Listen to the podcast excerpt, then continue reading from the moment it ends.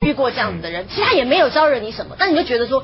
我真讨厌他的嘴脸。冤冤家，你知道吗对冤家，对有时候就胎里带出来的，看见一个人，嗯就不顺眼，就没办法了当然，咱们又封建迷信了，咱不是说到这个呃程度，不对对对我只是说是说法而已我对我说的是，就是说，很很正是因为想到这个问题，嗯比如说是生死无常，嗯其实啊，才能更好的活着，嗯正是因为就说后来就觉得啊，那是有一有一天呢，可能会因为一个意外，呃，文道跟我说的也有影响了。啊嗯文道有一次就跟我讲啊，他说这个嗯，大概意思就是说说你要知道，我们老爱说意外，嗯其实意外才是常态，嗯就你你这个人生啊，对是由一连串的意外组成是的对，而不是由你的计划。对咱对我原来从台湾人那儿净学一词儿叫生涯规划，对对对后来我听文道说这道理之后，就彻底不相信了，啊什么生涯 规划，一连串意外。对但是呢一连串意，外后来我又升华了，嗯，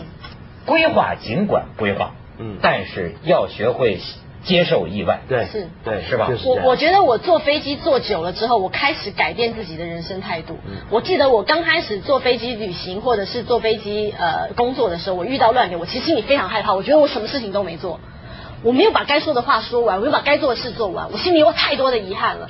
所以到后来呢，我开始奠定一种人生态度，就是我如果喜欢一个人，我会让他知道。嗯而且我我会努力对他好，比方说我我想尽办法，我多点时间陪我爷爷，我就陪他。嗯然后我能够买东西给他，我就买给他。我不要到时候有一天我坐在飞机上的时候，我心想说我的遗书好长，我写不完。我真希望到那一刻，就跟飞机上可能飞机上人一样，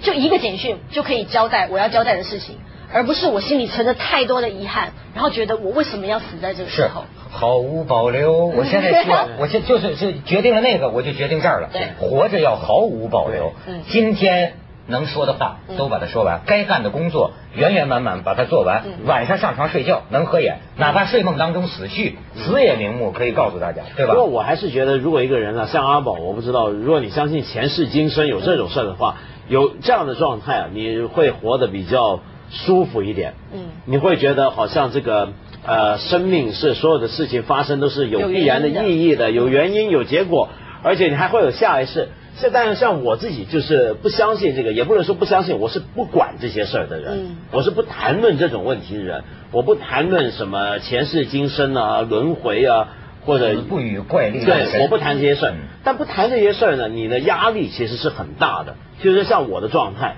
呃，因为人又不可能完全做到无憾，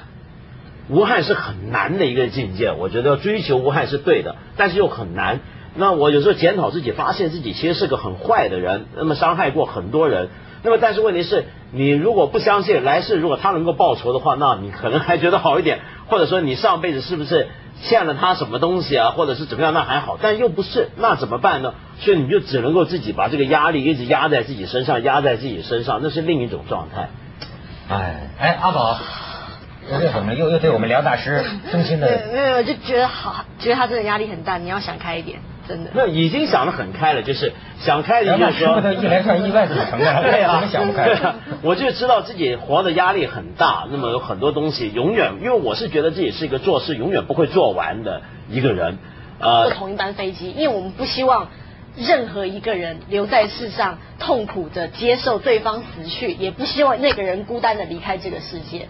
对，但我有我我我我我跟你相反，你看嗯咱们俩这个思想情操，它就向着不同的路向。嗯我是什么呢？我我主张给这个这个医生啊，航空公司的这个服务人员、工作人员啊，给他们烧香，给他们予以最高的这个尊敬，千万别出事儿。因为我就是觉得有一个哈，你你要让我出这种事情，我有一个很执着的要求。嗯我父母活着的时候，嗯我不可以出这样的事情。嗯，我父其他人我都无所谓，我自己也无所谓，嗯都得赶上嘛，对吗？但是我就觉得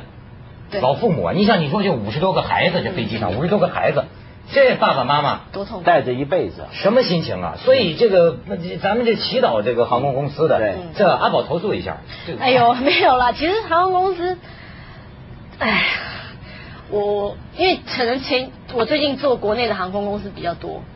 ，delay 的状况实在太严重。航班延误太严重了每一个朋友都跟我说国内航班延误，你知道我最妙的是，我比方说我呃，我朋友本来要飞四川的，然后呢，他应该是一点钟要起飞的，但是三点钟了都还在机场。我说你怎么回事？我说我四点钟要去机场坐飞机，我们该不会在机场碰见吧？但就是 delay，你 delay 我，我 delay 你。如果要起飞的话，还得排队。那我那天也是从北京飞到香港说，机长说不好意思，我们现在在排队，我们现在排在第九位，可能还要再吃个二十分钟，所以我那天吃了一个小时才到香港。你知道，如果是一个商务旅客的话，这会延误他多少事情？耽误接着下来为您播出《凤凰子夜快车》。